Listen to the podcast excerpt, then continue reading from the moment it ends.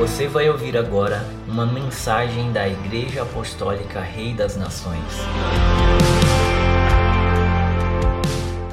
Que alegria poder chegar mais uma vez até você por meio desse canal. E eu tenho uma perguntinha antes de nós iniciarmos aqui. Você, porventura, já se inscreveu lá no canal? É muito importante para nós. Se inscreva lá. Queremos que você esteja acompanhando tudo aquilo que virá aí. Tem muito material bom de edificação que vai abençoar muito a tua vida. Esse mês nós estamos abordando o segundo fundamento da nossa caminhada com Deus, estamos abordando acerca da fé em Deus e hoje tenho um aspecto muito importante a considerar. A palavra do Senhor declara em 2 Coríntios 5, verso 7, porque andamos por fé e não por vista. Porque andamos por fé e não por vista.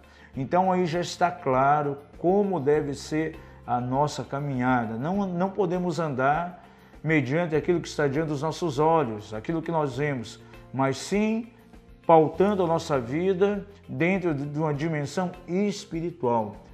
Os milagres só podem acontecer, a intervenção de Deus só pode acontecer na nossa vida se nós nos desprendermos dessa esfera terrena e entrarmos numa dimensão completamente espiritual. E a, a, grande batalha, uma questão, é que na maioria das vezes, principalmente quando vem as dificuldades, a tendência sempre é tentar para aquilo que é visível.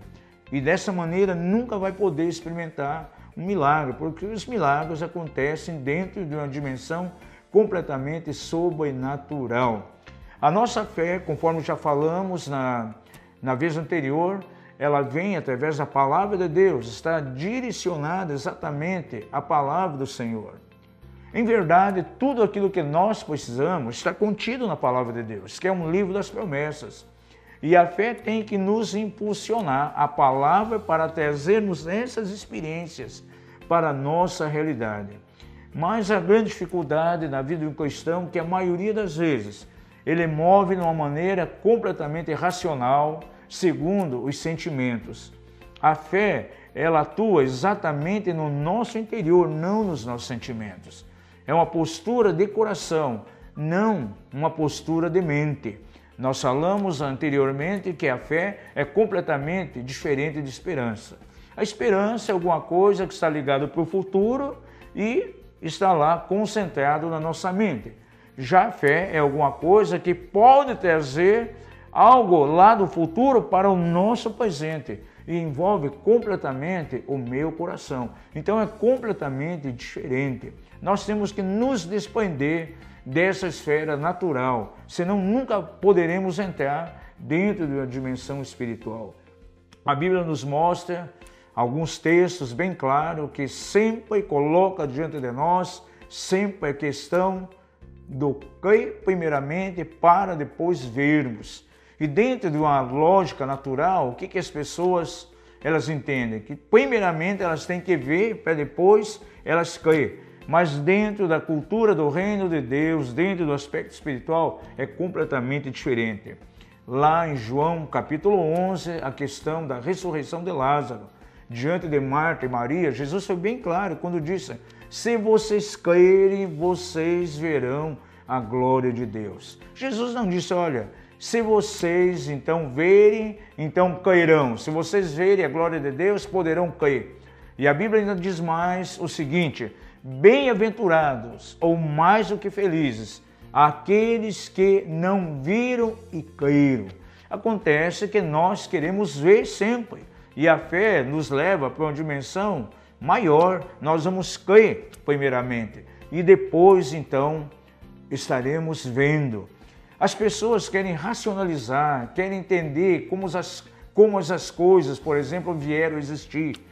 Hebreus, capítulo 11, verso 3 diz que pela fé entendemos que os mundos foram criados. Então, muitas pessoas querem entender primeiro, para depois crer. Mas não é essa postura que nós temos que tomar. E a Bíblia fala claramente aqui nesse texto que lemos então no início: andamos por fé e não por vista.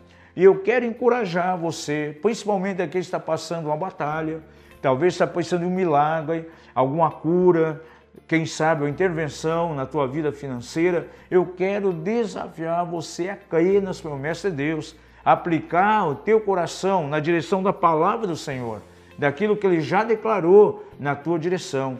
Tira os teus olhos da enfermidade, tira os teus olhos aí do problema e coloca na palavra de Deus.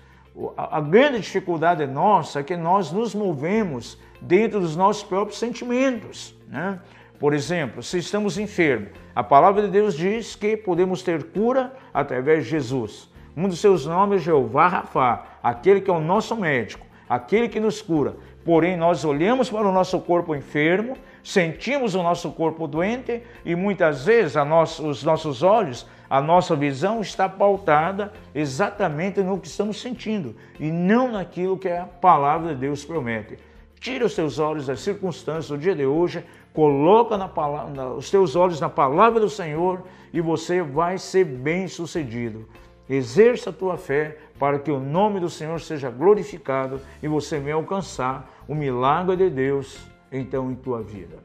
É muito bom estar com você a cada semana aqui compartilhando algo para abençoar a tua vida e esteja nos seguindo aí nas próximas semanas. Continuaremos com esse assunto para abençoar a tua vida curta, deixe ali o seu comentário, compartilhe com seus amigos e que o Senhor abençoe a tua vida de uma maneira extraordinária. Obrigado por nos ouvir. Para mais informações, acesse o nosso site mapev.com.br.